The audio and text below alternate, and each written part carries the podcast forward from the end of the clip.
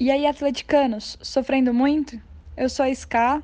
Eu sou a Rebeca e esse é o Eu Atlética, o esporte universitário em podcast. Hoje a gente vai falar um pouco sobre a vida depois da pandemia. Como vão ser os campeonatos? Será que o formato 2020 vai poder jogar? Vão manter os resultados dos jogos que já rolaram esse ano ou não? Tomara que não, viu, Ska, porque meu time perdeu. Mas vamos lá que esse tema interessa muita gente. Para quem é da USP e ainda não viu, a LAUSP lançou agora um formulário sobre as expectativas dos atletas a respeito dos campeonatos no ano que vem. Para começar, como vai funcionar o Bichusp ano que vem? Contextualizando, o Bichusp é um campeonato entre as faculdades da USP só com os ingressantes. Acontece em quatro finais de semana e cada dia tem esportes diferentes. Por exemplo, um dia vai ser basquete feminino e handball masculino, no outro vai ser o contrário, no outro fim de semana só modalidades individuais, enfim, por aí vai. Eu acho que o Bichusp tem dois cenários, Rê. Um deles é terminar o Bichusp 2020, porque um final de semana já rolou e agora faltam três, né? E aí depois fazer a edição com os calores de 2021. E a outra opção seria juntar tudo numa edição só. As duas alternativas têm seus prós e seus contras o cenário em que junta eu não acho nada legal. Imagina que horror você divide os holofotes. Mas falando sério, por um lado não teria a junção de atléticas menores que não conseguem se inscrever sozinha normalmente. Por exemplo, a GEL, o Psico ou o Nutri provavelmente conseguiriam fazer um time sozinhas, né? Mas se você pensa nas faculdades que já fazem peneira para o Bichusp, com duas gerações então, nossa, vai deixar muita gente de fora. E aí perde um pouco do propósito do Bichusp, né? Que é fazer com que os bichos tenham o primeiro contato com o esporte universitário. Eles vão lá para se divertir, se integrar com as outras faculdades. Mas o problema do outro cenário, com dois campeonatos separados, são os custos. Se uma atlética se inscreve em todas as modalidades de um único bichusp, ela desembolsa quase 5 mil reais. Agora imagina dobrar o custo de inscrição. Aí fica difícil para algumas atléticas, e se nem todas participarem, a gente volta para o mesmo problema. Ainda mais que não vai acontecer só com o Bichusp. NDU também vai precisar pagar a filiação de novo e isso vai pesando. Apesar da inscrição dos atletas, o NDU já ter avisado que não vai precisar pagar de novo. Mas outra coisa a se pensar com dois Bichusps, acho que é se a LAUSP vai ter braço. Você pode até falar melhor que eu, Ska, já que atualmente é gestão, mas é absurdamente desgastante você organizar um campeonato e vão ser sete fins de semana o dia inteiro. Essa parte pega bastante, Rê. Vai ser puxado montar esse tabelão. Imagina se chove e tem que adiar. Mas aí também espero que as atléticas se voluntariem para ajudar mais do que o normal, porque foi um ano atípico e é algo que todo mundo quer que aconteça.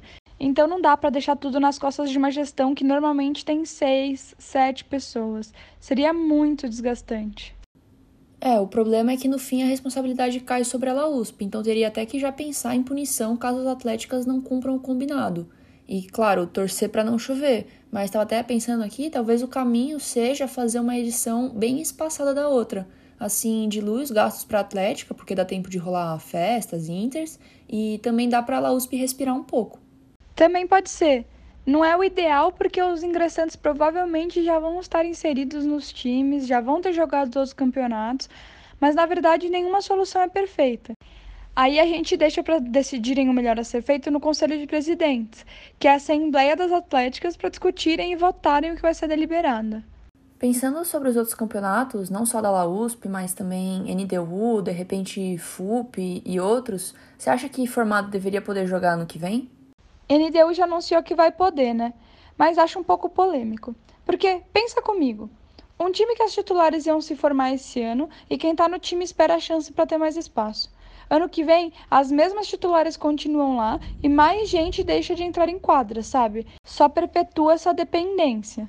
Ah, até concordo que isso acontece, mas aí eu não acho que cabe ao campeonato decidir se a galera que perdeu o último ano não pode jogar de novo ano que vem. Se o time prioriza rodar o elenco, então tem que partir do próprio time e alinhar isso com o técnico. Agora, se é resultado que o time prioriza e quem desempenha melhor são os formados, show pro time depois eles que vão sofrer na renovação no ano seguinte, né? Eu também acho que tem que poder. Porque é muita sacanagem perder a chance de jogar no seu último ano ou no primeiro, no caso do Bichuspe.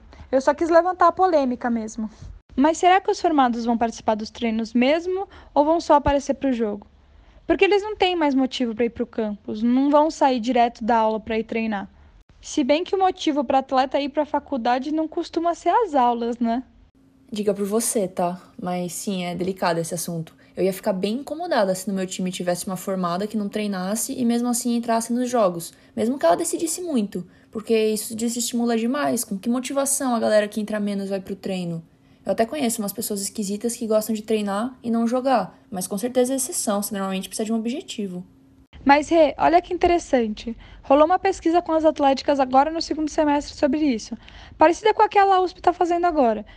Tiveram 186 respostas. Claro que muitas atléticas acabaram se repetindo, mas 76% é favorável aos formados poderem jogar no que vem. Até por isso também a NDU liberou. Foi algo bastante pedido. E 43% votaram para a inscrição dos atletas serem mantidos ano que vem, que eles da mesma forma acataram. Mas 35% queriam que eles devolvessem o dinheiro da inscrição também. Só que aí já é um pouco mais complicado, porque vários jogos rolaram, eles pagaram o aluguel das quadras, manutenção do site, sistema de inscrição, análise das restrições e também não podemos esquecer o trabalho que o Toca teve para fazer a tabela que estava encaminhada já. E eles até têm sobra financeira para ressarcir, né? Mas não faz sentido devolverem porque os jogos de fato rolaram. E, inclusive, em relação à continuidade ou não do campeonato, 45% gostaria que começasse do zero e outros 38% de onde parou. Pior é que talvez nem dê para reaproveitar os resultados ano que vem, porque podem não ser os mesmos times inscritos. Tem jogador que pode ter ido pro intercâmbio, tá em outra fase da vida, e lógico, pode ter atlética sem dinheiro para pagar a inscrição de novo, né? Verdade. E tem também o problema da captação dos bichos que aconteceu esse ano. Como não teve quase nenhum contato presencial, são poucos os times que conseguiram manter os novos por perto. Provavelmente, no começo, vai ser como se a geração 2020 não tivesse entrado no time, ou então só um ou outro gato pingado que já jogava antes. Acho que esse ponto talvez tenha que esperar para ver. Justo, isso é problema para daqui a pouco, quando a gente tiver a vacina, que vai acontecer muito em breve, pelo amor de Deus. Mas acho que cabe a gente falar semana que vem, inclusive, sobre como manter não só os bichos, mas também membros, atletas e o público da Atlética em geral ativo em contato com a entidade nesse período. Fechou, Rê. Por hoje acho que tá bom mesmo. A gente quis expor os cenários e os diferentes questionamentos que estão acontecendo agora, porque tá todo mundo querendo desvendar como vão ser os campeonatos depois da pandemia. Espero que a gente tenha trazido de repente algum ponto que vocês ainda não tinham pensado. A ideia é estimular o debate, porque não tem o gabarito. Felizmente, isso nunca aconteceu antes. Se vocês quiserem, inclusive, conversar mais sobre o assunto, manda lá no Insta, arroba Consultoria. E fica de olho porque a gente está postando muito conteúdo legal, posts toda segunda, quarta e sexta. Show, pessoal, é isso. Até a próxima. Tchau, gente!